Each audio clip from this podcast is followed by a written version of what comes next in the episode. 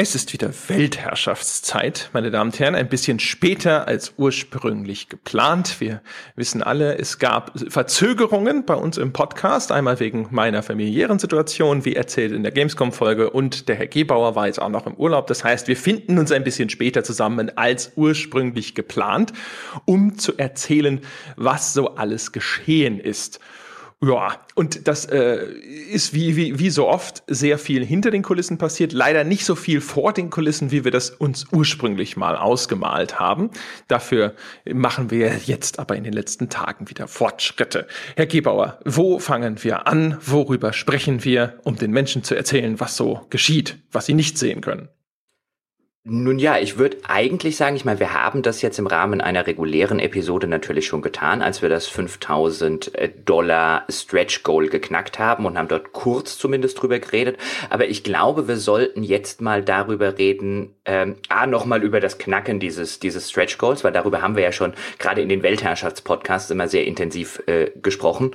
Und was kommt danach? Wenn wir dieses Stretch Goal einmal geknackt haben, an welchem Punkt stehen wir jetzt, was die, was die in trockenen Tücher angehende Finanzierung des Projektes auf mittel- oder langfristiger Basis ist. Und äh, äh, ich glaube, da wäre das jetzt ein guter Rahmen, um damit einfach mal einzusteigen. Jetzt haben wir diesen ersten Meilenstein erreicht und wir haben ihn ja erreicht vier Monate, bevor wir ihn eigentlich erreichen wollten beziehungsweise mussten, weil wir haben ja die ganze Zeit gesagt, bis Ende des Jahres müssten so diese in etwa diese 5000 ähm, Dollar bei Patreon zusammenkommen, damit wir in irgendeiner Form zumindest von der Hand in den Mund leben können von diesem Projekt. Und jetzt sind wir im September soweit oder wir waren ja eigentlich schon Ende August soweit. Und ähm, ich glaube, jetzt sollten wir vielleicht damit mal anfangen, wo stehen wir denn jetzt mit dem Projekt und wo müssten wir denn dann mittelfristig hin, wenn wir jetzt halt einfach sagen, jetzt sind wir halt einfach vier Monate zu früh dran, was ja ein wirkliches Luxusproblem ist. Ja, das äh, können wir gerne machen, genau. Also erstmal nochmal an der Stelle vielen Dank für an äh, alle, die mitgeholfen haben, dass wir unsere eigenen Prognosen so grandios übertroffen haben, zeitlich gesehen. Wo fangen wir da am besten an zu erzählen? Wir haben ja zum Beispiel drüber nachgedacht schon, äh, was könnte denn jetzt unser nächstes sinnvolles Stretch Goal sein? Und das Problem ist, dass wir ja so die ein oder andere Idee haben, wo wir noch hinlaufen können wollten. Wir aber auch gesagt haben, eigentlich wollen wir das jetzt erst noch jetzt nicht gleich irgendwie als das nächste Scratch Goal auspacken oder sonst irgendwas, sondern uns erstmal jetzt weiterhin darauf konzentrieren, auch das umzusetzen, was wir in den bisherigen Weltherrschaftspodcasts so als die ersten Schritte definiert haben jetzt aber als nächstes Stretch Goal hinzuschreiben, wir wollen nicht nur knapp über die Runden kommen, sondern mehr Geld haben zu unserer freien Verfügung, erschien uns dann auch nicht das attraktivste Stretch Goal auf der Welt. Und das heißt, wir müssten jetzt äh, uns überlegen, was sind denn kurzfristige gute Ziele, die wir tatsächlich nochmal in so ein Stretch Goal reinpacken könnten. Haben wir da eine Ergebnis erzielt? Äh, das haben wir in der Tat. Und ähm, das kam interessanterweise ähm, dann auch so ein bisschen aus der Community, weil wir hatten in einem, also ich meine, wir haben schon länger über dieses Thema geredet, aber dann kam es akut auch nochmal auf, weil das Feedback zu einer Weltherrschaftsfolge war, ich glaube es, äh, zu einer Weltherrschaft sage ich schon, zu einer Wertschätzungsfolge. Und ich glaube, es war Deus Ex, wo wir erwähnt haben, dass uns Square netterweise den Key zur Verfügung gestellt hat. Und daraufhin hatten User geantwortet und was ja auch völlig legitim ist, zu sagen, hey, ihr habt doch jetzt 5000 äh, Dollar beisammen, da sollte es doch möglich sein, eure eigenen Keys zu kaufen. Und dann müsst ihr, äh, auch im Sinne der journalistischen Unabhängigkeit, euch erst gar nicht mehr auf irgendwelche Hersteller verlassen und vielleicht so ein bisschen in diese, in diese Richtung kommen, naja, vielleicht muss man ja doch ein bisschen positiver berichten, wenn man irgendwann noch mal weitere Keys haben will. Und das ist aus Sicht, aus User-Sicht kann ich das voll und ganz nachvollziehen, weil 5000 Dollar sieht erstmal nach richtig viel aus. Jetzt ist aber die Sache so, dass diese 5000 Dollar monatlich vielleicht nicht so viel sind, wie der ein oder andere denkt. Ähm, das kann man vielleicht ein bisschen nachvollziehen, wenn man selber schon mal selbstständig äh, gearbeitet hat und äh, selbstständig Steuern abgeführt hat, Krankenversicherung und, und, und. Ähm, ich, ich, an der Stelle ist es vielleicht ganz sinnvoll, mal ganz kurz zu verdeutlichen, an welchem Punkt wir so ein bisschen finanziell stehen, bevor jetzt der ein oder andere den Eindruck hat, ähm, wir seien stinkreich und könnten jetzt eigentlich von den, von den Bahamas podcasten. Wenn wir jetzt einfach mal davon ausgehen, ähm, dass wir 5000 Dollar monatlich hätten. Also wenn wir den Betrag nehmen, den rechnen wir jetzt aufs Jahr hoch, dann sind wir bei 60.000 äh, Dollar oder Euro. Ich rechne jetzt einfach mal Euro. Wie gesagt, eine kleine Milchmädchenrechnung. Ähm, aber sie stimmt zumindest grundlegend. Den rechnen wir jetzt aus, äh, auf, äh, aufs Jahr hoch, sind wir bei 60.000 Euro. Davon rechnen wir jetzt mal 30% Einkommenssteuer ab, weil die geht da noch nicht ab. Äh, Gott sei Dank geht zumindest schon bei Patriot die Umsatzsteuer ab, aber die Einkommenssteuer muss man bezahlen. Jetzt rechnen wir halt einfach mal mit Einkommenssteuer, mit Solidaritätszuschlag, mit Kirchensteuer, weil zumindest ich noch in der Kirche bin. Darüber, das wäre diskutabel, aber äh, wahrscheinlich eher an einer anderen Stelle. Ähm, dann rechnen wir davon jetzt einfach 30 Prozent ab, dann sind wir so bei 42.000 Euro. Jetzt teilen wir die durch 12 und anschließend durch 2 und dann sind wir ungefähr so bei 1750 Euro monatlich pro Person. Jetzt habe ich in etwa 300 Euro Krankenkasse. Dann habe ich noch so 200 Euro, die halt, wenn ich selbstständig arbeite, irgendwie für eine private Altersvorsorge draufgehen, weil man ist ja aus der Rentenversicherung draußen. Die käme ja als Angestellter noch dazu. Dann kommen noch mal, ähm, würde ich sagen, so 100, 150 Euro kommen noch dazu mit solchen Sachen wie einer Berufsunfähigkeitsversicherung, die man dann plötzlich braucht, wenn man selbstständig ist, mit einer Vermögenshaftpflichtversicherung. Es kann ja immer mal sein, dass irgendein Spielehersteller auf die Idee kommt, uns zu verklagen oder uns eine einstweilige Verfügung zu schicken schicken, weil wir sein Spiel zu schlecht behandelt haben. Und dann sind wir da, was jetzt so, was jetzt so die, die grundlegenden laufenden Kosten angeht, sehr, sehr schnell bei einem Betrag, wo wir dann so von 1200 Euro, 1100 Euro pro Person reden der am Ende des Monats noch übrig ist. Und davon haben wir noch kein einziges Spiel gekauft, davon haben wir noch keine Miete bezahlt, dafür haben wir noch nichts gegessen, davon haben wir keine Serverkosten bezahlt, davon haben wir ähm, nicht irgendwas für die neue Webseite bezahlt und, und, und, und, und. Also da kann sich dann jeder, wenn man von 1100 Euro im Monat ausgehen, ausrechnen, wie schwierig das wird. Es ist nicht unmöglich, deswegen haben wir immer wieder gesagt, das ist der Punkt, an dem können wir zumindest davon leben. Wir werden nicht gut leben können, aber wir können davon leben. Ähm, Jetzt sind wir an dem Punkt, aber wenn wir dann tatsächlich über sowas nachdenken wollen würden, wie selber Spiele kaufen oder auch das Geld zu haben, um einen, ähm, um vielleicht irgendwann externe Autoren zu bezahlen oder vielleicht auch externe Autoren regelmäßige Formate bei uns machen zu lassen, dann brauchen wir einfach mehr. Und das liegt nicht daran, dass wir, geil, äh, dass wir geldgeil sind oder dass wir ähm, äh, sagen, wir wollen jetzt unbedingt mit diesem Projekt reich werden, sondern es liegt daran, dass an dem Stand, wo wir jetzt sind, wenn wir das machen wollen würden und jedes Spiel auch noch selber kaufen und den externen Geld bezahlen, dann müssten wir unter der Brücke wohnen. Also ich habe das Glück sozusagen noch, dass ich im eigenen Haus wohne. Das heißt, ich zahle nur Nebenkosten. Die sind hier aber, weil großes Haus und altes Haus und so weiter nicht ganz gering. André wohnt jetzt ja in München, also allein mit der, nach der Miete bleibt da im Monat nicht mehr viel Geld für Essen oder für Bier. Ja, und ich habe ja tatsächlich noch den Vorteil, dass ich jetzt bei meiner Freundin eingezogen bin. Das heißt, ich zahle dann halt anteilig da äh, mit. Das ist günstiger, als wenn ich jetzt hier irgendwo alleine eine Wohnung bestreiten müsste, aber ist natürlich trotzdem alles Geld, was da, was da abgeht. Man muss auch überlegen, es gibt sehr viele Dinge, die für uns noch unwägbar sind. Also zum Beispiel, du hast die Versicherungen angesprochen. Da gibt's halt diese Versicherungen, ich glaube, das nennt sich Vermögensschadenshaftpflichtversicherung. Und sowas brauchst du halt zum Beispiel, wenn du am Ende über einen börsennotierten Publisher berichtest, kann es dir natürlich passieren, jetzt mal einfach nur so als Worst-Case-Szenario, dass der dich dann halt verklagt, weil sein Aktienkurs runtergeht und er behauptet, du bist schuld daran durch irgendeinen Bericht, den du veröffentlicht hast. Das heißt, auch da muss man dann hinter gucken, was für ein Deckungsbetrag ist denn da tatsächlich notwendig, ja, also im Rahmen dessen, was realistisch ist. Das heißt, solche Versicherungen können auch vergleichsweise teuer sein. Ähm, dann gibt's halt noch eine ganze Reihe anderer Sachen. Wir wissen noch gar nicht, wie viel uns hinterher ein Steuerberater kostet. Das hängt ein bisschen davon ab, welche Rechtsform wir hinter für die Firma wählen und, und, und, und, und. Das heißt, wir müssen da auch sowieso ein bisschen vorsichtig sein, wie wir kalkulieren, weil bestimmte Sachen für uns noch in der Zukunft sind und wir gar nicht genau wissen, wie viel Kosten da noch auf uns zukommen. Also es kann tatsächlich sein, dass wir sogar mit den 5000 ein bisschen optimistisch gerechnet haben. Äh, das kann sehr wohl sein. Also ich will, will auch nicht, dass jetzt irgendwie der Eindruck aufkommt, wir wären jetzt irgendwie undankbar und so weiter. Das genaue Gegenteil ist der Fall. Ähm, ich oder wir wollen an der Stelle nur so ein bisschen deutlich machen, das war jetzt der erste Schritt.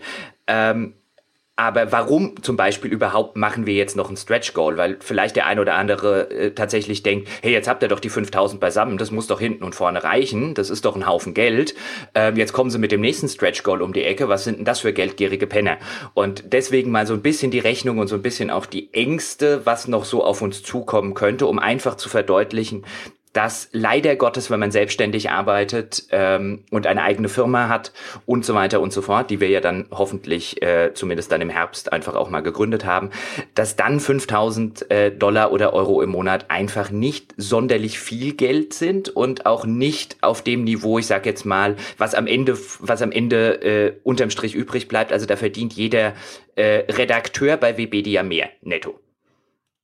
Es ist ja auch natürlich, also man sollte nicht verhehlen, auch ein Zustand, von dem wir hoffen, dass er dann nicht ewig andauern wird. Also wir wollen halt auch eigentlich gerne mehr Geld verdienen. Ja, das, also das wäre auch gelogen, wenn wir das nicht machen würden. Deswegen ist in den Stretch Goals, die wir jetzt dann definieren, auch immer so ein bisschen der, der Faktor drin, okay, ein bisschen mehr hätten wir schon gern. Also einmal im Jahr in Urlaub fahren, jetzt vielleicht nicht unbedingt in die Karibik, ähm, aber wäre zum Beispiel schon ganz nett, oder ähm, wenn man halt sagt, man kann auch im Monat mal ein bisschen Geld ansparen, auch das wäre nicht verkehrt. Und ähm, ja, ich glaube, keiner von uns hat jetzt im ersten Schritt in irgendeiner Form das Interesse daran, äh, äh, unfassbar reich mit dem Podcast zu werden und sich in zwei Jahren auf eine Südseeinsel zu verabschieden, oder? Ich hätte nicht unbedingt was dagegen. Ich würde aber versprechen, von der Südseeinsel aus weiter zu podcasten. Das ist richtig. das, das, das, das könnte man tun. Also das, das ist aber auf jeden Fall was, was man echt im Hinterkopf behalten muss. Ne? Genau. Also wie gesagt, und, also ja. so mal irgendwann wieder äh, in Urlaub fahren äh, wäre zum Beispiel natürlich tatsächlich auch ganz cool. Ist natürlich auch so für das soziale Umfeld nicht ganz äh, uncool, wenn man der Freundin irgendwann mal sagen kann, so ja, äh, das geht jetzt nicht tausend Jahre so weiter. ja, wir können irgendwann wieder in den Urlaub fahren. Und nicht zu vergessen, es wäre ja auch ganz sinnvoll und sehr schön, wenn wir auf Firmenseite äh, erstens ein Finanzpolster ansparen können, falls mal tatsächlich irgendwo unvorhergesehene Kosten entstehen und damit wir vor allem, was ja noch jetzt auch für denjenigen, der uns unterstützt, wichtiger ist, auch mal Dinge investieren können. Sei es in Technik, sei es dann hinter eine Webseite ist etwas, was immer wieder Kosten verursacht, weil dann neue Technologien im Internet irgendwo aufkommen, die man unterstützen sollte. Jetzt keine Ahnung äh, vor, vor gar nicht allzu langer Zeit war es diese ganze Umstellung auf Mobile-Webseiten zum Beispiel mit dem, ach Gott, wie nennt man das? Responsive Design nennt man es genau. Und so weiter und so fort. Also da kann immer was sein, wo man dann sinnvollerweise Geld investieren muss, damit die Nutzung der Technik zum Beispiel komfortabel ist. Äh, es gibt eine ganze Reihe zum Beispiel Sachen, wo man hinterher vielleicht neue Zahlungswege unterstützen will, was ja übrigens auch so ein Thema ist, auf das wir vielleicht ganz kurz zu sprechen kommen können. Es gibt ja ganz viele Leute, die uns sagen, äh, PayPal und Kreditkarte finden wir sind keine coolen Zahlungswege. Das heißt, wir gucken uns jetzt natürlich an, was sind denn andere mögliche Zahlungswege, die wir unterstützen können. Äh, aber einer von den am meisten gewünschten Zahlungswegen, jetzt zum Beispiel eine Banklastschrift, das ist wieder was, so diese, so ein, so ein WordPress-Plugin oder so, damit ist es da häufig nicht getan. Das heißt, da müsste man mal gucken, findet man dafür eine gute Lösung. Die muss integriert werden, die muss vielleicht sogar angepasst und programmiert werden und solche Sachen. Und dann muss das auch vernünftig verwaltbar sein. Das ist halt auch immer eine Schwierigkeit, gerade für so kleine äh, Mini-Firmchen sozusagen, wie wir es sind oder sein werden dass man da halt gucken muss, ja. Also äh, diese Einwilligung zur Lastschrift, wie wird die an die Bank überhaupt übermittelt? Geht das digital? Muss man das da hinschleppen? Muss ich da jedes Mal so einen Posten einzeln verbuchen und so? Da hängen sehr viele Schwierigkeiten dran. Auch bei den unterschiedlichen Zahlungsdienstleistern, die man auswählen kann. Wir haben vorhin drüber gesprochen, dass ich ein Fan bin zum Beispiel von Amazon Payments, weil ich der Meinung bin, hey, fast jeder hat einen Amazon-Account. Amazon ist eine Firma, der die meisten Leute vertrauen, dass sie, was diese Zahlungsdaten angeht. Ich glaube, die wurden zwar schon mal gehackt, aber wer nicht? Und äh, das wäre natürlich eigentlich ein guter Weg, weil Amazon, glaube ich, halt auch Bankeinzug und so alles schon anbietet. Ich vermute, dass man halt dann über diesen Umweg auch darüber bezahlen kann. Das Problem ist, dass Amazon zum Beispiel einen ganz gehörigen Anteil nimmt, wenn man aber über Amazon bezahlen will. Also wenn man diesen Bezahlservice integriert. Das heißt, da müssten wir dann halt gucken. Wahrscheinlich müsste dann, wenn wir das integrieren können, dann würde es umgekehrt wiederum bedeuten, dass wenn man darüber dann äh, ein Abo abschließt oder so, dass es wahrscheinlich teurer wäre als auf einem anderen Weg, weil die halt einfach so ein gerüttelt Anteil von dem, was da über diesen Weg äh, bezahlt wird, für sich einstreichen wollen. Und was, was ja auch noch dazu kommt, ist übrigens das Thema Sicherheit. Also was, was äh, mir oder was uns ja auch halbwegs wichtig oder sehr wichtig eigentlich ist, ist, ich möchte ungerne von, von äh, äh, Menschen die ganzen Bank- und Kreditkartendaten und was weiß ich nicht alles auf irgendeinem eigenen äh, Server liegen haben, von dem ich nicht tausendprozentig sicher bin, dass er so sicher ist, wie es nur sein kann. Also ich habe keine Lust, irgendwann dazustehen und äh, unseren Hörern sagen, hey, sorry, wir wurden gehackt, ihr solltet mal lieber alle eure Bankdaten überprüfen. Not gonna happen. Nee, auf gar keinen Fall. Also das äh, ist auch was, also wir werden wahrscheinlich, also ich sage einfach mal, es ist äh, sehr, sehr, sehr, sehr, sehr unwahrscheinlich, dass wir irgendeine eigene Lösung da äh, einsetzen können oder wollen. Also das heißt, wir werden immer irgendeine äh, dritte Partei benutzen müssen, die sich um sowas kümmert und die damit auch sicher und verantwortungsvoll umgeht. Und ja, auch da muss man dann halt immer gucken, was sind das überhaupt für Anbieter und finden wir die selber vertrauenswürdig, wer setzt die denn noch so ein und so weiter. Also das ist auch, äh, sage ich mal, ein Thema, was nicht so einfach ist. Man sieht es ja auch bei vielen anderen Angeboten im Netz, wo auch nur ein eingeschränktes Repertoire ist an Zahlungsmöglichkeiten, wo man sich vielleicht auch schon mal gefragt hat, ja, warum haben die nicht das und das und das und das und das auch einfach im Programm? Sollen sie mir doch 15 Zahlungsdienstleister äh, anbieten und ich suche mir den aus, der mir am besten gefällt.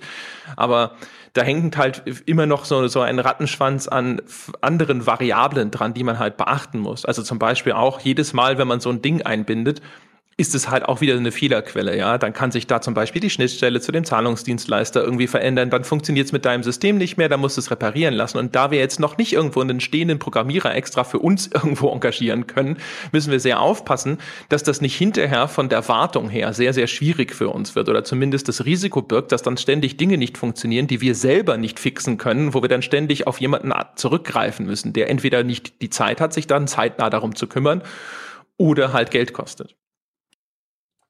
Richtig. Jetzt gehen, gehen wir aber vielleicht mal an der, an der Stelle, oder um eine abschließende Sache zu dem ganzen Zahlungsthema noch zu machen, was wir auf jeden Fall planen und was auf jeden Fall kommen wird, sobald wir die, also es sei denn, da äh, tut sich noch irgendeine völlig unvorhergesehene ähm, äh, Geschichte auf, sobald die neue Webseite und die neue Userverwaltung steht, dazu vielleicht später noch ein bisschen mehr von André.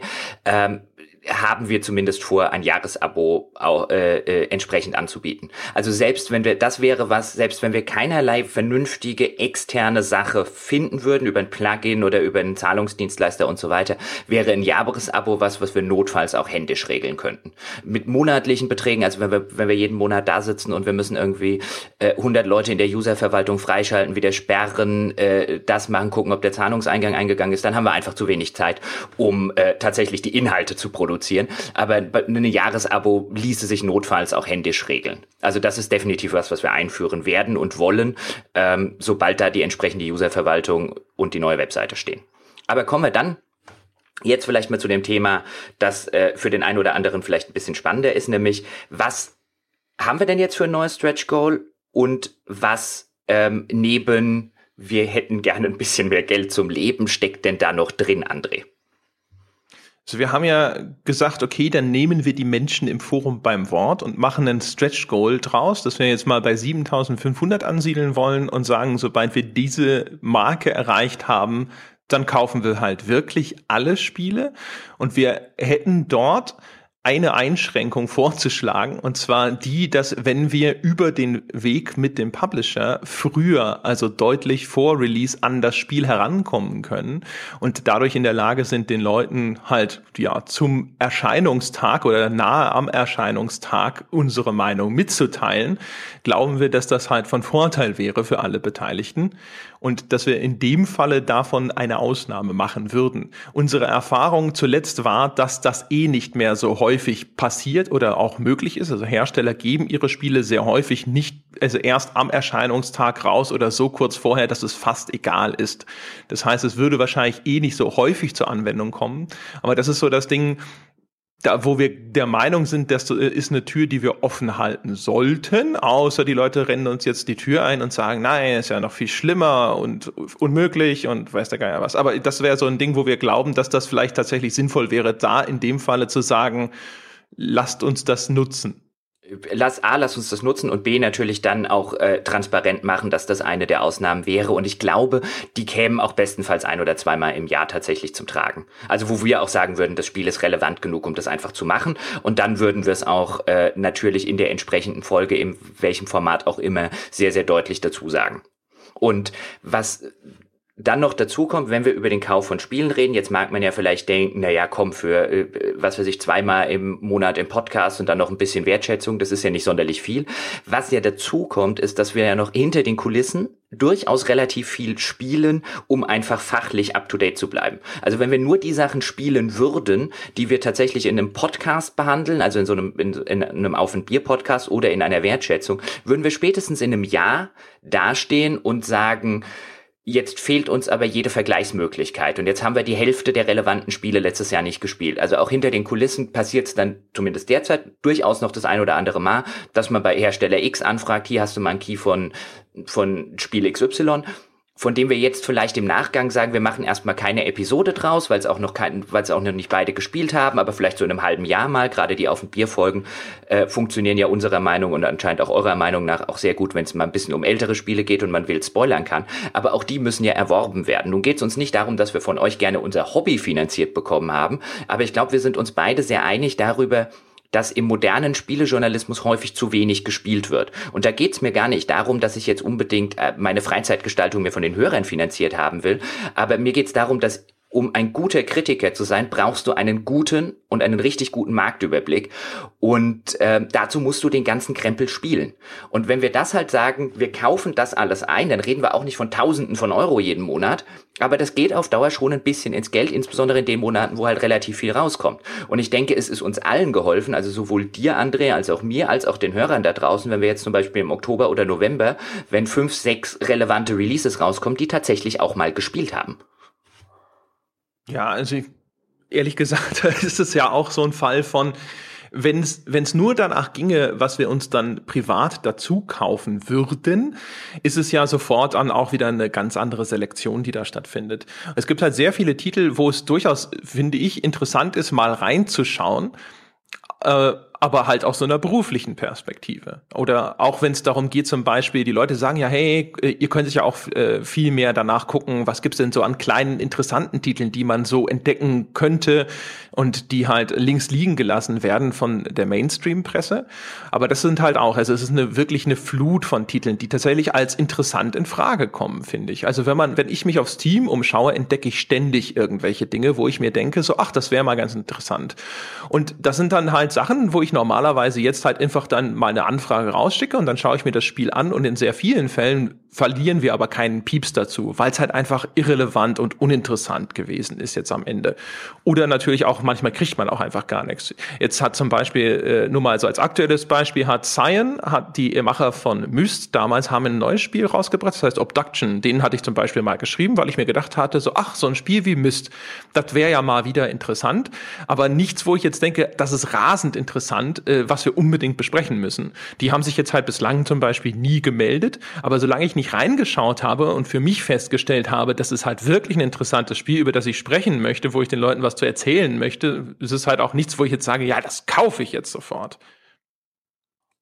Ganz genau. Und was ja auch noch so ein bisschen dazu kommt, ist, selbst wenn wir dann über so ein Spiel und du findest es super interessant und dann haben wir natürlich mit einem Format wie Wertschätzung, haben wir da meiner Ansicht nach zumindest ein ziemlich gutes Format, um das dann tatsächlich abzudecken. Aber es hilft ja auch, wenn wir irgendwann eine Jahresrückblicksfolge machen. Was war denn das beste Spiel des Jahres? Oder was war denn so ein unterschätztes Spiel des Jahres? Und das hilft in, in äh, auch in diesen ganzen Meta-Folgen, wenn man dann über solche Meta-Themen redet und dann irgendwann zum Beispiel feststellt, hey, Papers, Please passt da ja total super rein, was jetzt vielleicht auch wieder so, weißt du, so ein, so ein Spiel, das, das ging damals durch die, ähm, durch die Mainstream-Presse, aber diese Art von Spiel, die muss man ja auch erstmal entdecken und äh, dazu muss man, wenn man tatsächlich sagen will, wir wollen diese komplette journalistische Unabhängigkeit, den Wunsch danach verstehe ich, ich meine, eigentlich hegen wir ihn auch, wir haben halt die ganze Zeit gesagt, es ist in der Branche verdammt schwierig, komplett von den Herstellern unabhängig zu sein, wenn man wirklich ein Vollzeitmagazin auf die Beine stellen will, einfach weil man sau viel Geld am Ende für Spiele ausgeben wird. Ähm, und das, also, dass das tatsächlich dann irgendwann ins Geld geht, auch wenn man sie vielleicht, irgendwann braucht man sie vielleicht sogar zweimal. Weil man halt einfach sagt, hey, wir wollen jetzt aber zum Release, weil wir es beide total äh, äh, relevant finden, irgendwas zum, keine Ahnung, zum neuen Fallout oder zum neuen Civilization würden wir gerne einen Podcast machen. Und äh, wenn einer spielt, kann der andere nicht spielen, also müsste man es unter Umständen sogar zweimal kaufen. Also sowas kann halt auch noch dazukommen. Und deswegen ist es in der Branche halt seit Jahren, also Werbekunden sind natürlich da das eine Problem und das andere Problem sind tatsächlich der Zugang zu den Produkten Produkten, die ja vergleichsweise teuer sind im Vergleich mit anderen Medien, weswegen, weswegen da diese, diese komplette Unabhängigkeit immer schwer war. Und wenn diese, wenn dieser Wunsch unter den Hörern da ist, und wir haben schon den Eindruck, dass er, dass er da da ist, also jetzt auch über dieses, diesen Forum-Post hinaus, den ich eingangs erwähnt habe. Und wenn er bei uns da ist, dann äh, sind wir eigentlich beide der Meinung, dass das ein, ein wunderbares Stretch-Goal ist, wo wir am Schluss dann sagen können, bis auf die vielleicht definierten oder transparent gemachten äh, ganz, ganz wenigen Ausnahmen, die es dann vielleicht mal gäbe oder vielleicht am Ende auch überhaupt nicht geben wird, sind wir dann wirklich komplett abgekoppelt und abgenabelt von, von Spieleherstellern. Also dann wäre wirklich der Punkt, dann brauchen wir von denen wirklich nichts mehr. Ja, also die, bisher hatten wir ja klar gesagt, also die, der wichtigste Einschnitt äh, sozusagen ist halt, dass wir verzichten darauf, Werbung zu nehmen von Spieleherstellern direkt. Ja, das ist unserer Meinung nach der wichtige Punkt, wo man äh, auf die Unabhängigkeit schaut und der eigentlich jedem äh, journalistischen Angebot gut zu Gesicht stünde. Das mit den Computerspielen habe ich ja auch schon in vergangenen Folgen immer gesagt, das ist so ein Ding, wo ich mir immer denke, da, also erstens äh, sehe ich natürlich meine Unabhängigkeit grundsätzlich nicht in Gefahr, einfach nur so aus meiner Innenperspektive. Aber ähm, wenn jetzt ein einzelner Hersteller halt so sagt, so nö, äh, kriegst du nicht oder sowas, dann ist das natürlich nichts, wo jetzt irgendwer tatsächlich jetzt ins Schwitzen gerät. Dann sagst du halt so, ja, dann, dann halt nicht. Ne? Dann mache ich halt entweder gar nichts dazu oder dann kaufe ich es halt. Aber umgekehrt haben wir auch immer gesagt, ich, für uns ist es halt auch wichtig, dass es für die Leute tatsächlich sichtbar wird und glaubhaft wird, dass wir so unabhängig sind, wie wir das behaupten. Ja, daher der Schritt mit der Werbung, wo wir auch gesagt hätten, für uns jetzt natürlich, wir könnten jeden Tag Werbung von irgendeinem Spielehersteller annehmen und wir persönlich glauben, dass wir weiterhin genauso unabhängig blieben. Aber es ist wichtig, dass das den Leuten nach draußen hin glaubwürdig vermittelt wird, dass wir meinen, was wir sagen. Und bei den Spielen ist es das Gleiche. Und äh, da, wo ich auch sage, ich finde es besser. Ich finde es besser, wenn wir das machen können, weil es dann halt für die Leute noch deutlicher wird, dass wir nicht nur daherreden, sondern dass das tatsächlich ernst gemeint ist mit der Unabhängigkeit. Von daher finde ich das als Stretch Goal finde ich das super. Ich bin sehr zufrieden und glücklich, wenn wir diesen Zustand auch erreichen, um halt einfach sagen zu können, auch diese Verbindungslinie ist dann halt durchschnitten. Und was man, ich finde, an der Stelle einfach fairerweise und selbstkritischerweise noch, noch zumindest hinzufügen muss, ist, egal wie überzeugt wir jetzt davon sind, dass es auf unsere journalistische Unabhängigkeit keinen Einfluss hätte, ob wir jetzt äh, bemustert werden von Spieleherstellern oder ob wir Werbung von denen haben werden. Man kann dieser Überzeugung so oft sein und so lange sein, wie man möchte. Was man aber nicht abstreiten sollte, ist, dass es möglicherweise einen unterbewussten Effekt hat und den schneidet man dadurch einfach ab. Also ein Vorteil tatsächlich ist natürlich, und das haben wir auch schon mal diskutiert, dass du, wenn du in diesem kostenlos Kosmos existierst, äh, ein bisschen das Gefühl verloren geht dafür, was der Wert von dem Ding ist. Und das ändert mhm. sich, sobald du das halt selber einkaufen musst. Deswegen waren wir auch immer der Meinung, ist es sehr heilsam und gut, weiterhin selber Spiele zu kaufen, um halt diese Verbindung sozusagen nicht zu verlieren. Es gibt ja äh, Journalisten, die komplett, also die haben seit tausend Jahren kein Spiel mehr gekauft, selber, weil sie halt bei allem auch irgendwie zur privaten Nutzung oder so halt sich immer einfach mal einen Code bestellt haben. Und äh, es ist sehr heilsam und sehr wichtig, sich immer wieder selber Spiele noch zu kaufen, um halt zu verstehen, ja, wie teuer das Zeug auch ist. Ja, also gerade wenn du dir jetzt neue Konsolenspiele oder neue, ganz neu erschienene PC-Spiele anschaust und sowas, das ist schon durchaus Geld, was da weggeht. Also auch in der Hinsicht ist es ein positiver Schritt. Also von daher äh, sind wir halt, wie gesagt, intern auch sehr einverstanden mit diesem Stretch Goal. Ja, un unbedingt. Äh, so viel dann vielleicht zum, zum ersten Stretch Goal, was wir jetzt noch in den Raum stellen wollen würden, wenn wir über das Thema Stretch Goal reden.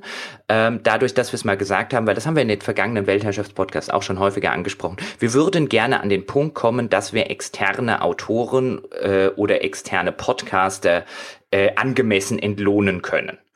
Das ist jetzt noch nicht so akut, weswegen wir das als den, den übernächsten Schritt planen, einfach weil wir ja noch, wie ihr auch alle äh, wahrscheinlich wisst, noch in der Produktion de, der ersten Ladung von neuen Formaten stehen. Dazu jetzt gleich mehr. Ähm, Im zweiten Schritt würden wir aber gerne ein Stretch Goal dann einführen. Auf welchen Betrag wir dann äh, kommen, ist, äh, wenn wir dann im entsprechenden Weltherrschaftspodcast nochmal genauer ähm, ausklabüsern müssen. Aber würden wir im nächsten Schritt würden wir gerne das Stretch Goal machen. Okay, ab jetzt bezahlen wir den Kontributoren anständig Geld. Und dazu spielt eine Rolle, dass wir dann nicht nur über die Kontributoren reden, die wir jetzt vielleicht schon haben, sondern wir sind hinter den Kulissen auch äh, dabei, in der Zwischenzeit schon mit anderen Kollegen aus der Branche zu sprechen, was die mittelfristig, vielleicht jetzt ab Ende des Jahres oder so, wir haben da, also André und ich, ich glaube, Formatideen werden uns nie ausgehen, zumindest auf absehbare Zeit nicht das Einzige, was uns vielleicht irgendwann ausgehen wird oder garantiert ausgehen wird, ist die Zeit, sie alle eigenhändig und selbst umzusetzen, weswegen wir hinter den Kulissen ähm, dann eben mit äh, aus unserer Sicht talentierten oder also ich will nicht sagen Bekannten, weil ich will niemanden haben, nur weil er bekannt ist. Ich will jemanden haben, weil er Talent hat und weil er guten Inhalt produziert.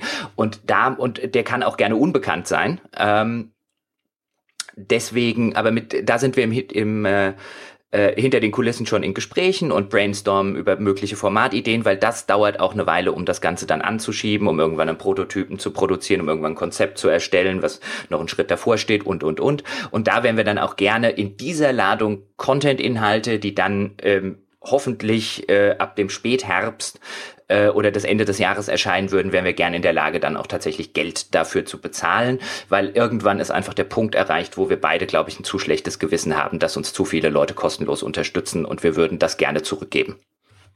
Ja, und wir haben halt natürlich auch ein paar Leute, die wir gerne hätten, die es einfach nicht kostenlos machen. das, das, das kommt noch erschwerend hinzu. das ist halt auch so ein Problem.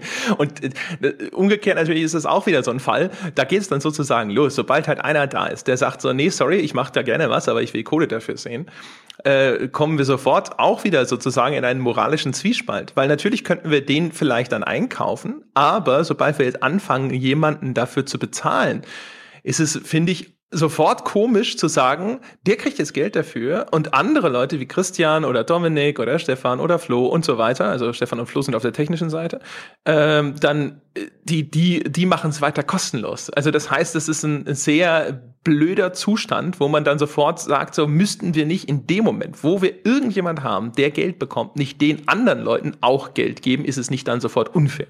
Mhm. Äh, das macht die ganze Sache zusätzlich schwierig. Und was, was, was ja übrigens noch dazu kommt, ist, wir könnten uns das einfach schlicht nicht leisten im Moment. Also von von äh, äh, wie vorher anhand der Milchmädchenrechnung äh, dargelegt, haben wir jetzt einfach nicht noch 500 oder 1000 Euro im Monat übrig, um irgendwelchen Leuten äh, Geld zu bezahlen. Wenn wir jetzt tatsächlich von dem Geld leben müssten, ähm, das, das nette oder die nette Situation, in der wir uns ja so ein bisschen befinden, ist, dass ich im Moment noch ähm, anderweitig als, als freier Journalist einen Job habe. Das war ja ursprünglich immer angedacht September, Oktober. Es könnte jetzt sein, dass es noch einen Monat äh, weitergeht, also dass ich da bis November noch nebenbei involviert wäre. Äh, das steht im Raum. Ähm, das würde ich aber nicht aus der Sicht machen, weil, oh, jetzt haben wir die 5000, jetzt kann ich da noch irgendwie mehr Geld verdienen. Da ginge es mir darum, dass ich mir, dass ich hatte ja an den, in dem ein oder anderen Weltherrschaftspodcast schon mal gesagt, ich müsste hier ähm, im, im Haus ziemlich umbauen. Ich müsste mir eigentlich ein Podcastzimmer einrichten, weil hier unterm Dach mit der Schräge und mit dem Hall und alles, das hat alles keinen Sinn. Und dass der Vorteil da wäre, wenn ich dort noch ein bisschen Geld verdienen könnte für mich privat ähm, und, und hier und das Geld nehmen könnte, um mir hier eine vernünftige, vernünftige Podcast-Umgebung aufzubauen, also auch tatsächlich mal hinzugehen und einen Raum zu renovieren oder ein ganzes Zimmer, ein ganzes Arbeitszimmer zu renovieren mit neuem Boden, neuer äh, Tapete, neuer Decke, dann ähm, Schaumstoffisolierung für besseren Hall und so weiter und so fort. Da will ich jetzt, also ich will nicht mein eigenes Haus oder ein Teil meines eigenen Hauses ähm, renovieren vom Geld äh, der Hörer. Das fände ich unanständig. Das soll mein eigenes Geld sein. Und ähm, das würde mir das halt noch ermöglichen und spätestens ab Anfang November wäre ich dann komplett Vollzeit in diesem Projekt. Das wäre ein Monat länger als ursprünglich angekündigt und ursprünglich gedacht, aber ich glaube, es hilft jedem. Und es ist nicht so, als würde irgendein Format, also das war mir bei der Sache auch ganz wichtig, irgendwas, was wir angekündigt haben, irgendwelche Formate, nichts davon wird später entstehen. Ja, mit vielleicht der einzigen Ausnahme der Dossiers, die wir mal diskutiert haben, die halt so der größte Batzen sind, die wir aber auch aufgrund der anderen Verzögerungen, die wir ein bisschen hatten, so ein bisschen immer gedanklich so vielleicht mit einem Bleistift schon mal ein bisschen nach hinten schieben, weil das das Ding ist, wo wir gesagt haben, damit wollen wir erst anfangen, wenn wir so aus dem gröbsten organisatorischen raus sind, weil das halt sehr hohen Rechercheaufwand erfordert und damit dann anzufangen, nur um dann festzustellen, weil wir halt ganz viele andere Baustellen im Hintergrund noch haben, schaffen wir es dann im nächsten Monat auf einmal nicht, dann wieder das äh, pünktlich nachzuliefern, ist es blöd. Das heißt, da sagen wir mal, da, da machen wir den Startpunkt halt erst dorthin, wo wir sagen, okay, wir haben jetzt das erledigt, was wir erledigen müssen. Und jetzt ist tatsächlich hier wirklich hauptsächlich die Zeit dafür die Content-Produktion. Das ist, das ist richtig, wobei selbst bei den Dossiers, das wird man dann sehen müssen, also deswegen auch da ohne Gewähr. Aber der, der weitere Plan ist ja, also mein neues monatliches Format, quasi mein Äquivalent zu deinem Format mit Christian Schmidt, erscheint ja, also der Prototyp erscheint laut Plan nächste Woche. Also in der Woche, nachdem diese äh, Podcast jetzt veröffentlicht wurde, der Welt, das Weltherrschaftsupdate. Und dann haben wir noch auf der Pfanne von für den September angekündigten neuen Formaten, hätten wir noch das If I Did It das zumindest äh, themenmäßig und gästemäßig soweit steht. Jetzt fehlt uns nur noch das Feedback des Gastes, wann er denn Zeit hat. Also solange der angedachte Gast für den Prototypen jetzt nicht in den nächsten drei Wochen nirgendwo mehr in irgendeiner Form Zeit hat, dann könnte man sich immer noch überlegen, ob man eine, ein anderes Thema nimmt und einfach einen anderen Gast anfragt. Aber das sollte eigentlich, wie gesagt, ohne Gewehr, aber auch noch im September machbar sein. Und dann haben wir, glaube ich, alles, was wir für den September angekündigt haben, im September auch auf, an den Start Start gebracht.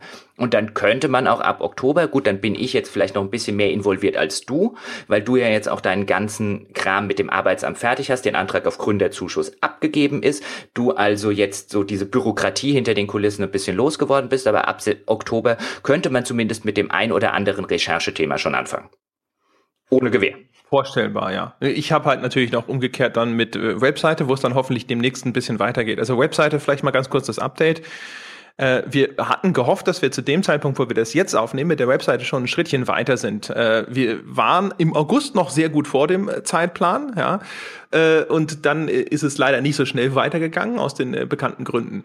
Äh, wir haben aber immerhin schon eine Testversion der neuen Webseite. Wir haben dafür ein neues WordPress-Template. Wir haben eine Rechteverwaltung, die wir schon ausprobieren können und so. Das gibt's alles schon. Die Leute, die auf dem Münchner Forum treffen waren, haben tatsächlich diese Prototypen-Webseite mal kurz gesehen. Keine Sorge, es war nicht allzu spektakulär. Deswegen gibt's auch offiziell keine Screenshots. Ich will nur sagen, damit sie existiert wirklich. Ja. Wir werden jetzt mit dem Dominik, der war jetzt auch zwei Wochen im Urlaub, äh, werden wir jetzt dann hoffentlich demnächst dazu kommen, uns über das Design dieser Webseite zu unterhalten. Dann gehen wir da auch schon einen großen Schritt weiter. Äh, der Flo und der Stefan, die da uns auf der technischen Seite unterstützen, da wird es dann hoffentlich Ende dieser Woche dann auch wieder weitergehen. Das heißt, dann geht's da hoffentlich zügig voran, aber bei sowas ist es immer ein bisschen schwierig. Da bin ich immer sehr vorsichtig mit Prognosen, weil man nie weiß, wo man da in irgendwelche Schwierigkeiten läuft, was die Entwicklung angeht, dass das dann eben doch länger dauert, als wir uns das alle erhoffen. Wir haben übrigens tatsächlich auch hinter den Kulissen, das verraten wir jetzt zwar noch nicht, was es ist, aber wir haben tatsächlich uns auch einen Namen überlegt, unter dem das Ganze dann stattfinden wird. Also die URL gamespodcast.de werden wir behalten. Es ist aber für so ein, das Projekt als übergreifenden Namen fanden wir das so ein bisschen ja, zu äh, dröge. Ja. Und wir haben umgekehrt ja auch gesagt, wir wollen gerne vielleicht das Ganze nochmal unter einen neuen Namen packen, wo wir sagen, so, der ist ein bisschen umfassender, um alles zu beherbergen, was wir hier so tun. Also nicht nur ein Auf, ein Bier und nicht so dröge wie gamespodcast.de. Und wir haben uns da tatsächlich auch auf etwas schon verständigt. Aber das wollen wir eigentlich dann wahrscheinlich mit der Webseite enthüllen. Also, dass wir zumindest sagen, hey, guck mal, so sieht's aus und so heißt das Ding, dass das ein bisschen schöner ist, anstatt das jetzt hier so rauszutröpfeln. Genau, wobei man da ja auch äh, sagen muss, also erstmal noch äh, kurz zur Erklärung, bevor jetzt äh, der eine oder andere Befürchtung hegt. Also auf ein Bier wird es als äh, Stammpodcast natürlich weitergeben. Ähm, wir haben uns lediglich gedacht, wenn wir jetzt das große Projekt haben, wir können es ja auch schlecht jetzt auf der Webseite weltherrschaft.de oder so, ich glaube, das wäre eh schon weg. Ähm, also für das komplette Magazin zum Hören, was uns vorschwebt, hätten wir gerne einen Obertitel gehabt, von dem dann zum Beispiel auf ein Bier das Stamm-Podcast-Format ist. Und äh, den haben wir nach langer, langer Brainstorming-Sache äh, und nach langem URL-Rumgesuche und welche URL ist noch frei, weil wir wollen weiter den gamespodcast.de natürlich benutzen, aber der neue Name wäre halt auch schön, wenn der Oberbegriffsname auch in irgendeiner Form URL-technisch abbildbar ist. Und ich weiß nicht, der ein oder andere wird sich vielleicht vorstellen können, aber mein Gott, was das für eine Arbeit ist, noch eine freie URL zu finden. ja, ja, also das, das ist ein Riesenspaß. Unglaublich. Da kannst du, da kannst du aber auch Wracktauchen machen und noch gucken, ob irgendein, ob du noch ein unerkanntes Wrack irgendwo im Atlantik findest. Ja, ja, das war in der Tat, also meine Güte. Also äh, man entwickelt auf einmal einen ganz neuen Hass auf die ganzen äh, Domain-Grabber, ja, also Menschen, die halt sich Domains sichern, um sie dann eben weiter zu verkaufen. Man kann sich so eine Domain ja mit relativ niedrigen Kosten zulegen und dann aber mit, äh, zumindest glauben die das anscheinend, zu gehörigen Preisen weiterverkaufen. Also was wir zum Beispiel mal hatten, was wir gerne als Titel genommen hatten, hätten, wäre ja well played gewesen, ja, mit dieser Doppelbedeutung, also erstmal schön gespielt und zum anderen im Englischen ist ja well played, ist ja auch so ein Be Begriff für so, hey, äh, gut gemacht, geschickt angestellt. Das fanden wir total sexy. Die Domain war schon vergeben und bei so einem Domain-Händler gelistet. Und dann haben wir uns gedacht, so, na ja, gut, vielleicht ist es ja irgendein äh, Privatmann oder so, der froh ist, schon seit drei Jahren auf dem Ding sitzt und froh ist, wenn er das für, sag ich mal, keine Ahnung, 200 Euro oder so verkaufen kann. Also habe ich mal ein Angebot von 200 Euro abgegeben, wo wir gesagt haben, das ist es uns wert.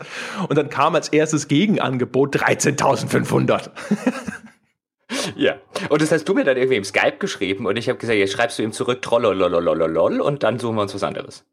Ja, wir waren uns eigentlich einig, dass wir zurückschreiben 150. Aber das stimmt, wir wollten ja richtig, wir wollten ja erst runtergehen für die, für die Unverfrorenheit. Aber 13.500 Euro am Arsch. Ja. Aber äh, wahrscheinlich wird er sie irgendwann sogar noch kriegen, wenn es irgendjemanden gibt, der tatsächlich ein Produkt hat, von dem Well Played der absolut beste Name ist. Also für uns existierten dann noch Alternativen, wir fanden ihn sexy. Aber vielleicht ist halt irgendwann jemand da und sagt, das ist der beste Name für mein Produkt überhaupt und dann gibst du halt 13.500 Euro aus. Ja, oder es ist halt irgend so Venture Capital finanzierte Klitsche, die gerade 6 Millionen gekriegt hat und sich denkt halt so, 13.500 ah, haben wir ja letzte Woche erst für unsere Mate-Tee-Ecke ausgegeben, also was soll's. Und das stimmt natürlich auch wieder. Wobei da jetzt wieder die Frage ist, warum wir, keine Venture-Kapitalisten kriegen. Ach. Weil wir keinen einzigen gefragt haben. ja, und weil die uns wahrscheinlich auch aus dem Büro gelacht hätten. Ja, das soll wahrscheinlich ja. noch zusätzlich. Und, und, ja. Äh, und weil zumindest alle, muss ich jetzt ja beruflich mal sagen, beruflich alle Investoren, die ich so aus dem Spielebereich, wo man dann so ein bisschen mitgekriegt hat, die so, die so Venture-Kapitalisten, die dann sich irgendwo in Medien einkaufen und so weiter, da äh, war alle, die ich da schon getroffen habe, war so ein bisschen brrr. Also alles keine Journalisten, das sind alles so diese, diese Marketing-Typen äh, und das sind alles so die, äh, so aus meinem Gefühl immer so die Leute, die dann irgendwie sagen, ach, dann schreiben wir da jetzt halt einfach Nettwerbung drüber. Wen, wen interessiert's denn? ja, gut, also äh, also ich hatte ja mit Krawall das Vergnügen, tatsächlich so äh, mal so verschiedene äh, Venture Capital Meetings zu besuchen. Wir haben, als wir in der Zeit, als wir dann halt damals erstmal nach einem Investor gesucht haben für krawall.de, ich muss sagen, also die meisten Leute, die ich da getroffen habe, waren erstmal total nett. Ja, ähm, aber das sind natürlich größtenteils auch relativ harte Businessmenschen, also die halt da sehr unemotional und vor allem ohne jeden Idealismus und solche Sachen rangehen und das sowas wie deine Presseethik oder sonst irgendwas, das ist denen scheißegal. Die sitzen halt auch da und sagen so, ja, aber in äh, drei Jahren verkaufe ich das Ding mit wie viel Gewinn weiter? Ja, das ist sozusagen die Kernfrage, die da sich immer stellt. Und wenn du ihnen dann nicht irgendwie zumindest ein glaubhaftes Szenario vermitteln kannst, wie sie damit richtig viel Gewinn rausgehen oder sowas, dann äh, haben sie da nicht wahnsinnig viel Interesse dran. Und das ist natürlich jetzt gerade im journalistischen Bereich und auch schon damals, als wir unterwegs waren, eine schwierige Story, wie man da so sagt. Äh, ja. Zumal, also ich meine, aus, aus, aus deren Warte kann ich es halt auch verstehen. Also ich meine, das sind halt einfach Hochzeiten, die dann gemacht werden würden und die auch teilweise im Medienbereich äh, international gemacht werden, wo man halt einfach sagen muss, die, da, da passt es dann halt einfach nicht zusammen und da muss man sich dann doch wieder drauf besinnen, dass man sich das, äh, dass man sich die Finanzierung vielleicht doch über die Leute abholt, für die man eigentlich das Produkt äh, macht. Weil da redest du dann natürlich mit Leuten aus ihrer Sicht total verständlich, die dann irgendwie sagen, hey, warte mal, Werbekunde X will uns 150.000 Euro geben uh, wenn wir hier irgendwie ein Advertorial machen, das nicht als solches gekennzeichnet ist. Und du kommst mir jetzt mit deiner scheiß Presseethik, vergiss deine Presseethik und mach den Kram, das bringt 150.000 Euro. Ja gut, ich meine, in dem Fall könnte es auch mit Schleichwerbung kommen, dann ist es wahrscheinlich zumindest rechtlich handfester. Ähm, aber zum Beispiel, was ich damals bei Krawall, ich fand total sexy Ströer damals in meinem jugendlichen Leichtsinn, weil überall mhm. auf einmal diese Infoscreens von Ströer hingen, ja, also an den ganzen U-Bahn-Stationen, äh, in denen ich dann, oder S-Bahn war es hauptsächlich in Frankfurt, ja, hingen diese, diese digitalen Übertragungsscreens und ich habe, da, da liefen dann so Nachrichten drüber und ich habe immer gedacht so, boah, wenn da einfach unsere Spiele-News drüber laufen könnten, das ist doch bestimmt total super. Also das war das Einzige, was ich über Ströer wusste. Und habe immer gedacht, das ist total super. Jemand, der überall diese, diese, diese Ausstrahlungskiosks quasi hat, ja, das wäre ja super, um das Ding bekannter zu machen. Und eigentlich ist es ja auch genau sowas, was teilweise sehr gut funktioniert bei so Venture Capital, Business Angel und sonst was. Das sind häufig auch sehr, sehr gute, vernetzte Menschen und die stellen sich häufig dann auch so ein Portfolio von zusammenpassenden Firmen zusammen, die sich irgendwie gegenseitig helfen können. Oder sie haben selber irgendwas, was eine Firma nach vorne bringen kann. Und da habe ich immer gedacht, das ist total super. Bis mir dann irgendwann sozusagen, wenn man sich das genauer anschaut, dann halt auch klar wird, dass halt Ströer so eine riesen Werbefirma ist, ja. Und das natürlich zu einem journalistischen Angebot dann wahrscheinlich doch nicht so gut passt. Umgekehrt war ich natürlich auch da. Also ich meine, die haben ja dann auch sehr viel, glaube ich, eingekauft. Ich glaube, Ströer gehören inzwischen eine ganze Menge so Entertainment-Angebote. Ich glaube, Giga? Also Giga gehört ihnen, Spieletipps jetzt aus dem, aus dem Spielebereich. Man hört immer wieder, ähm, dass sie auch an ich will jetzt nicht zu viel sagen, bevor mir dann irgendeiner mit einer einstweiligen Verfügung ans Bein pinkelt, aber dass sie auch an einigen, äh, äh ich sage jetzt mal größeren Medien noch in der Spielebranche ein reges Interesse herrschen. Also die sind, die sind im Entertainment-Bereich in den letzten Jahren auf eine riesige Einkaufstour gegangen. Die haben ja zum Beispiel auch T-Online gekauft. Also das, das T-Online-Content-Portal jetzt nicht den, den, den Dienst hinten dran mit äh, äh, dem Online-Angebot, also mit der, der eigentlichen Internetverbindung. Aber ähm, das dürfte, glaube ich, das mit ab, also ich glaube, das ist ein eins der drei größten deutschsprachigen Portale überhaupt. Das haben sie, haben sie der Telekom abgekauft. Ähm, also die, die sind auf eine riesige Einkaufstour gegangen und ähm, äh, im, im journalistischen Bereich. Und da muss man zumindest sagen, also natürlich guckt da halt auch kein, äh, da, da merkst du halt, weißt du, wenn das, wenn das im Printbereich passiert wäre, hätte schon längst eine Politik oder ein Kartellamt irgendwann mal gesagt, oh, wow, wow, keine Ahnung, ob hier die ganzen journalistischen Angebote von einer Werbeagentur übernommen werden sollten. Das passt ja nicht so ganz zusammen. Online rafft's natürlich mal wieder niemand. Ist natürlich auch immer die Frage, wie, äh, wie wertvoll dann halt die Angebote eingestuft werden. Wenn das so Tageszeitungen wären, die die Menschen über Politik informieren, ist das wahrscheinlich sofort in der Wahrnehmung was völlig anderes, als wenn das irgendwie um Spiele und Filme geht. Wobei man ja gerade bei Sachen wie Spiele-Webseiten, die ja dann eben häufig Produkttests machen und Kaufberatung machen und äh, quasi die Leute dann eventuell dazu verführen, etwas zu kaufen, dadurch, dass sie es positiv besprechen, sollte man vielleicht auch gerade genau hinschauen.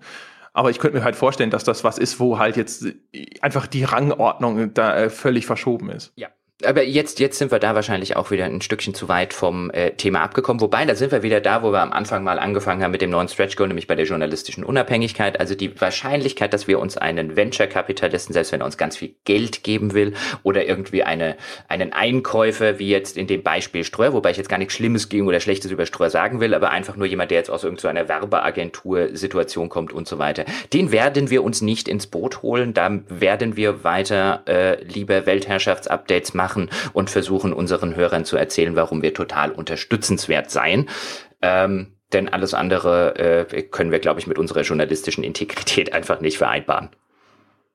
Ja, also abgesehen davon, dass, äh, dass wir mit dem, was wir hier tun und vorhaben, wahrscheinlich völlig uninteressant sind. Das kommt noch erschwerend hinzu, aber es ist ja, man, man, man kann sich ja auch mal ein bisschen was auf sich selber einbilden, finde ich.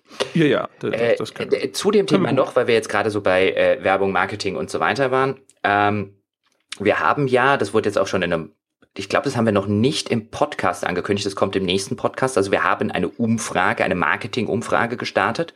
Ähm, du hast ja vorher schon erwähnt, wir wollen keine Sponsoren aus der Spieleindustrie. Die wären wahrscheinlich relativ einfach zu kriegen, wenn wir das denn wollten, aber wir wollen nicht. Ähm, wir wären aber prinzipiell spielefremden Sponsoren nicht komplett abgeneigt, beziehungsweise wir haben ja gesagt von Spieleherstellern. Das äh, wäre durchaus denkbar, wenn irgendwann uns GOG Geld geben würde. Da hätten wir jetzt, glaube ich, relativ wenig Berührungsängste. Da müsste man dann nur bei sowas wie Witcher ein bisschen aufpassen ähm, und zumindest mal die Beziehungen klarstellen. Ähm, aber gerade wenn wir jetzt an Spiele fremde mögliche Sponsoren rantreten wollen, dann müssen wir denen natürlich nicht erstmal nur erzählen in vielen Fällen, was zur Hölle überhaupt ein Podcast ist, sondern wir müssen denen auch erklären, warum wir in irgendeiner Form relevant sind. Und äh, weil immer noch sehr häufig, insbesondere in, in gewissen höheren Management-Etagen, wo vielleicht Menschen sitzen, die aus einer Generation stammen, die noch nicht mit dem Mediumspiel aufgewachsen sind, es relativ häufig äh, dazu kommt, dass immer noch diese Vorurteil herrscht, ach, das sind doch nur irgendwelche 14-jährigen pickligen Kinder die, die den, den, den Kram hören. Das ist doch irgendwie nur so ein Kinderzeug. Also hat uns äh, in dem Fall äh, nochmal vielen Dank da der ähm, Jetzt habe ich seinen Namen vergessen. Wie heißt er doch gleich? Paul. Der Paul, genau. Oh, jetzt habe ich Pauls Namen vergessen. Vor allen Dingen Pauls Namen, mein bester Kumpel heißt Paul. Ah, ja. Äh, hat uns der, oder in dem Fall mich, weil ich eine Marketing-Umfrage gemacht habe mit äh, äh, netter Unterstützung von Paul, der damals ja bei der Folge, äh, wenn der PR-Manager die Preview schreibt, unser Gast war und sich also in dem äh, ganzen Marketing äh, Umfeld sehr gut auskennt. Der hat uns da äh, tatkräftig unter die Arme gegriffen und mit äh, Rat und Tat zur Seite gestanden. Haben wir so eine Marketing-Umfrage gemacht, damit wir einfach einen demografischen Schnitt über Querschnitt über unsere Hörer haben und den Leuten halt zum Beispiel den potenziellen Werbekunden sagen könnten, wie alt sind denn unsere Hörer im Schnitt? Und was die auch tatsächlich wissen wollen, ist, was verdienen die denn im Schnitt? Haben die denn überhaupt Geld? Lohnt es sich für die in irgendeiner Form Werbung zu schalten? Und und und halt solche solche Dinge. Was haben die noch für Interessen außerhalb von Spielen, damit man eben auch raus vollziehen oder auch, auch kommunizieren kann, hey, wir haben hier nicht nur irgendwie die 14-jährigen Nerds, die einen lieben langen Tag nichts anderes machen. Wir haben hier ein erwachsenes Publikum, das mitten im Leben steht, das an der Uni ist, das selbstständig ist, das in Angestelltenverhältnissen arbeitet und, und, und. Natürlich haben wir auch Studenten, Jugendliche und so weiter, das gehört dazu. Aber wir haben hier ein, ein, einen, einen breiten Querschnitt durch junge bis mittelalte Menschen, ähm, und die haben auch viel, viel mehr Interessen, als nur jetzt den ganzen Tag in einem stillen Kämmerlein am PC zu sitzen. Also das alleine mit Daten belegen zu können, ist in der Hinsicht schon sehr viel wert, oder? Ja, und äh, an der Stelle bitte aber der Hinweis, bitte füllen Sie diese Umfrage jetzt nicht strategisch aus und rechnet euer Haushaltseinkommen Nein. hoch, weil ihr denkt, das tut ihr uns einen Gefallen mit oder sowas. Äh, fälschen können wir die Umfrage auch selber. Also beantwortet diese Fragen entweder wahrheitsgemäß oder gar nicht. Damit wäre uns sehr geholfen. Genau. Also die Umfrage ähm, kann man auch in forum.gamespodcast.de, da gibt es einen Link dazu oder in der Folge, die äh, jetzt wahrscheinlich am Sonntag ausgestrahlt wird, nachdem dieser Podcast veröffentlicht wurde, da findet sich dann auch ein Link dazu, beziehungsweise André, du kannst ja auch einfach einen unter diese Folge auf der Homepage einbauen. Auf ich wollte gerade sagen, jetzt wo wir drüber gesprochen haben, findet sich natürlich auch ein Link zu der Umfrage in den Show Notes. Ja, wir sind so gut. Ähm, und dann von, von meiner Seite, ich weiß nicht, äh, vielleicht hast du danach noch was, aber ähm, ich glaube, wir sind sind dann so ziemlich durch. Von meiner Seite noch ganz kurz, auch das hat im Forum jemand gefragt, wie sieht es denn mit Merchandising-Artikeln aus? Und da habe ich hinter den Kulissen schon ähm, mit dem ein oder anderen gesprochen. Wir sind da auch tatsächlich an einer Shop-Lösung, an einer externen Shop-Lösung äh, interessiert, haben uns entsprechende Angebote eingeholt, haben mit dem betreffenden Shop auch schon äh, öfters und länger hin und her gemailt.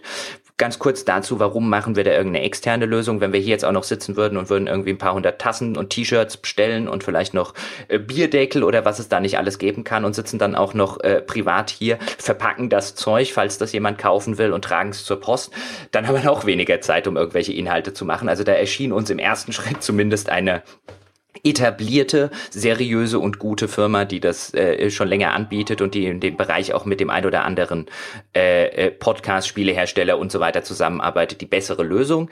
Da sind wir jetzt gerade dran. Da werden wir im ersten Schritt noch warten, bis die Firmengründung abgeschlossen ist, aber danach haben wir durchaus vor, den ein oder anderen Merchandising-Artikel an den Start zu bringen. Teilweise auch natürlich deswegen, weil er, weil er schon mehrfach auch in E-Mails und so weiter nachgefragt wurde.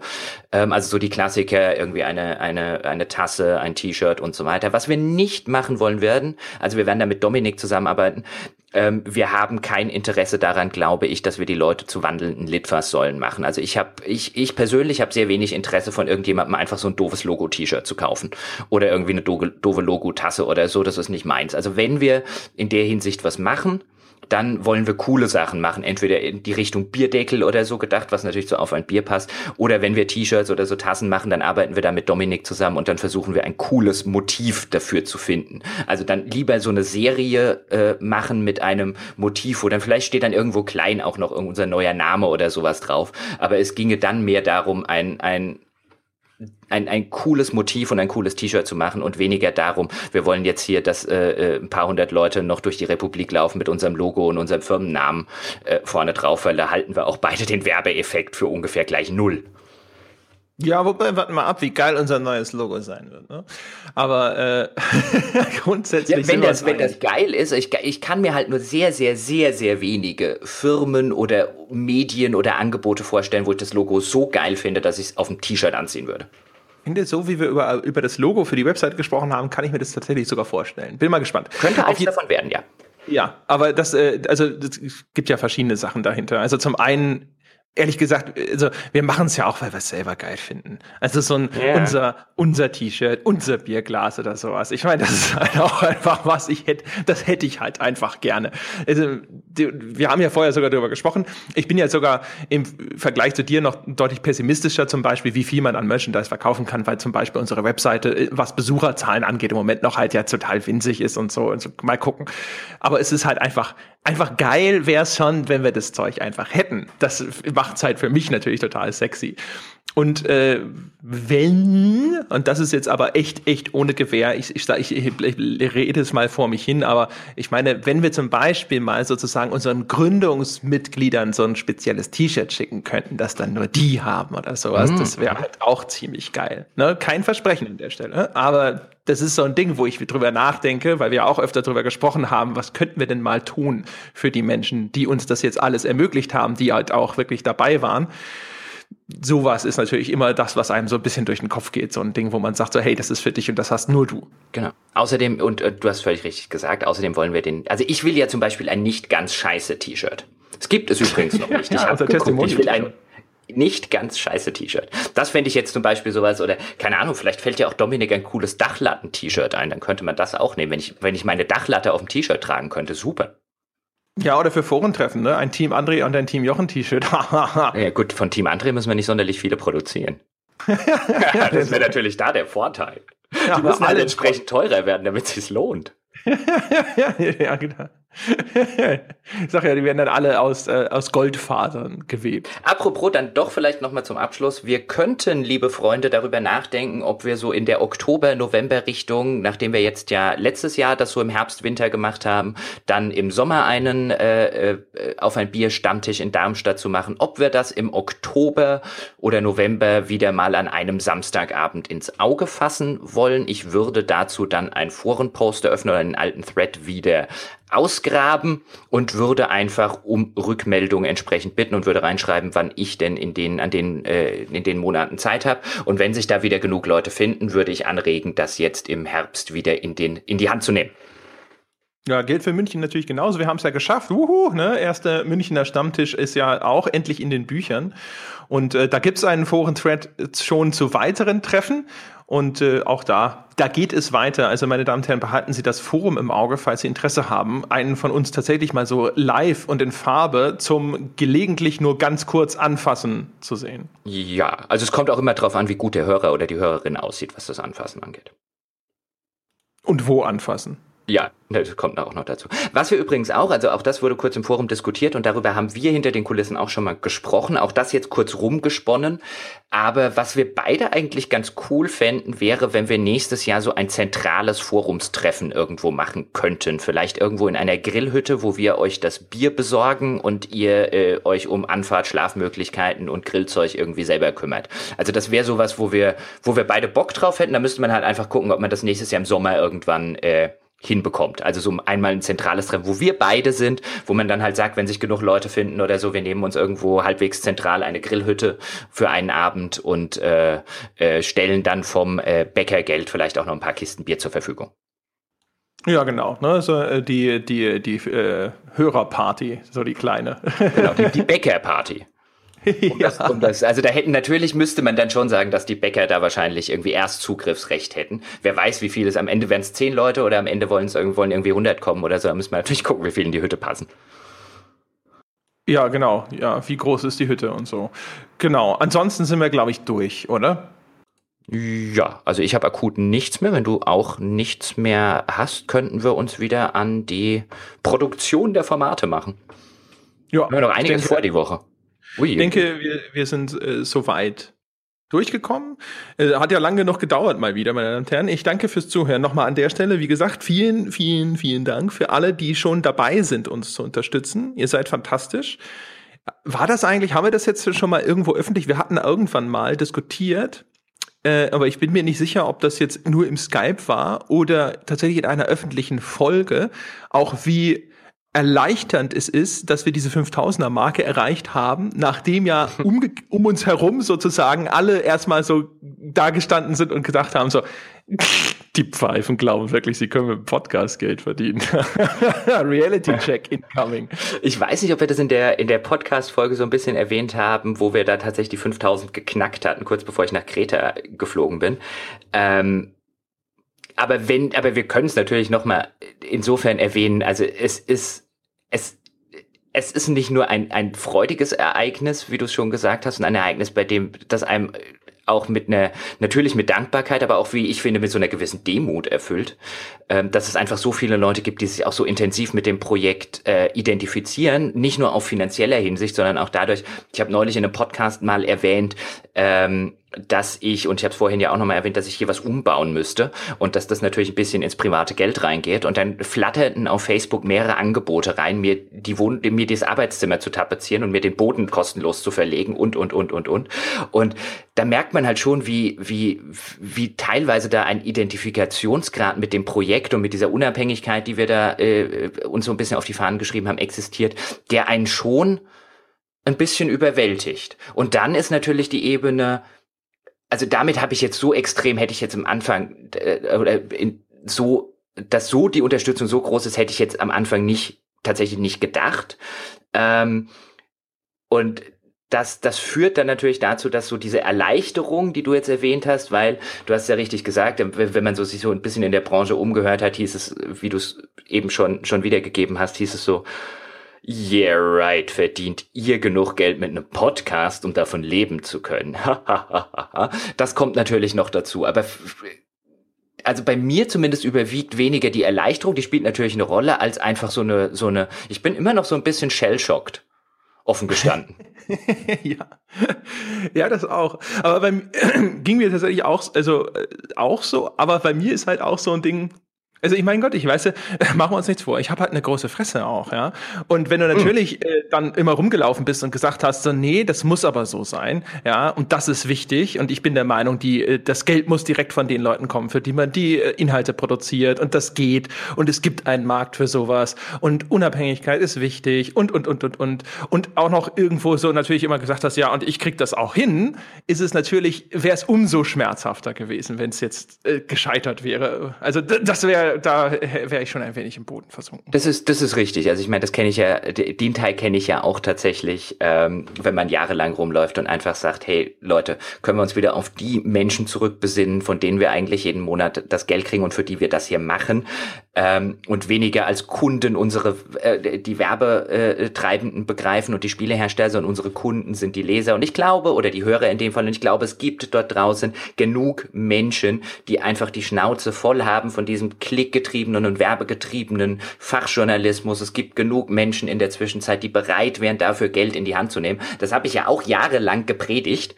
Ähm, und in dem Fall hast du vollkommen recht, wäre sehr peinlich äh, und ernüchternd gewesen, wenn man am Ende festgestellt hätte, nee, die gibt's nicht. Ja, oder vor allem so, gibt's vielleicht, aber, aber du erfüllst nicht das, was du da die genau. ganze Zeit vor dir hergetragen hast. Das, das wäre tatsächlich ein bisschen ernüchternd gewesen. Aber da, also ich muss ja ganz ehrlich sagen, so, so überwältigt ich wirklich bin, also ich bin echt noch so ein bisschen shellschockt. Ich hätte es nie geglaubt, dass das so, so schnell geht. Ich hätte geglaubt, dass wir bis Ende des Jahres diese 5000 zusammenkriegen. Das hätte ich geglaubt. Ich hätte geglaubt, es gibt genug Leute, damit wir von dem Podcast zumindest unter der Brücke leben können. Aber dass es so schnell geht und dass die, dass das Echo so phänomenal eigentlich ist und dass die Hilfsbereitschaft, die dann auch zum Ausdruck gekommen ist, von allen möglichen, vom Handwerker bis hin zum Marketing-Experten über den Tontechniker zu äh, äh, zu Webseitenentwicklern und und und also dass diese Identifikation und die mit diesem Projekt und diese Hilfsbereitschaft bei diesem Projekt so groß sind, dass wir so schnell an diese Marke dran stoßen, das hätte ich tatsächlich das hätte ich tatsächlich nicht gedacht. Nee, das also, wie gesagt, ist ja, äh, hat bislang zumindest alle, alle Prognosen übertroffen. Ja. Äh, wir leben natürlich immer in der ewigen Ungewissheit. Wo ist äh, sozusagen die Grenze? Wann hört es auf? Aber äh, zumindest bislang ist es natürlich äh, einfach, ja, fantastisch. Also besser, besser, als wir es uns je erhofft haben. Ja, das aber jetzt endgültig zum Abschluss, meine Damen und Herren. Vielen Dank fürs Zuhören. Das war der Weltherrschaftspodcast für diesen Monat. Wahrscheinlich, sofern äh, denn sich alles so fügt, wie wir das planen oder so, gibt's dann in einem Monat das nächste Update. Und dann würde ich sagen, bis dahin.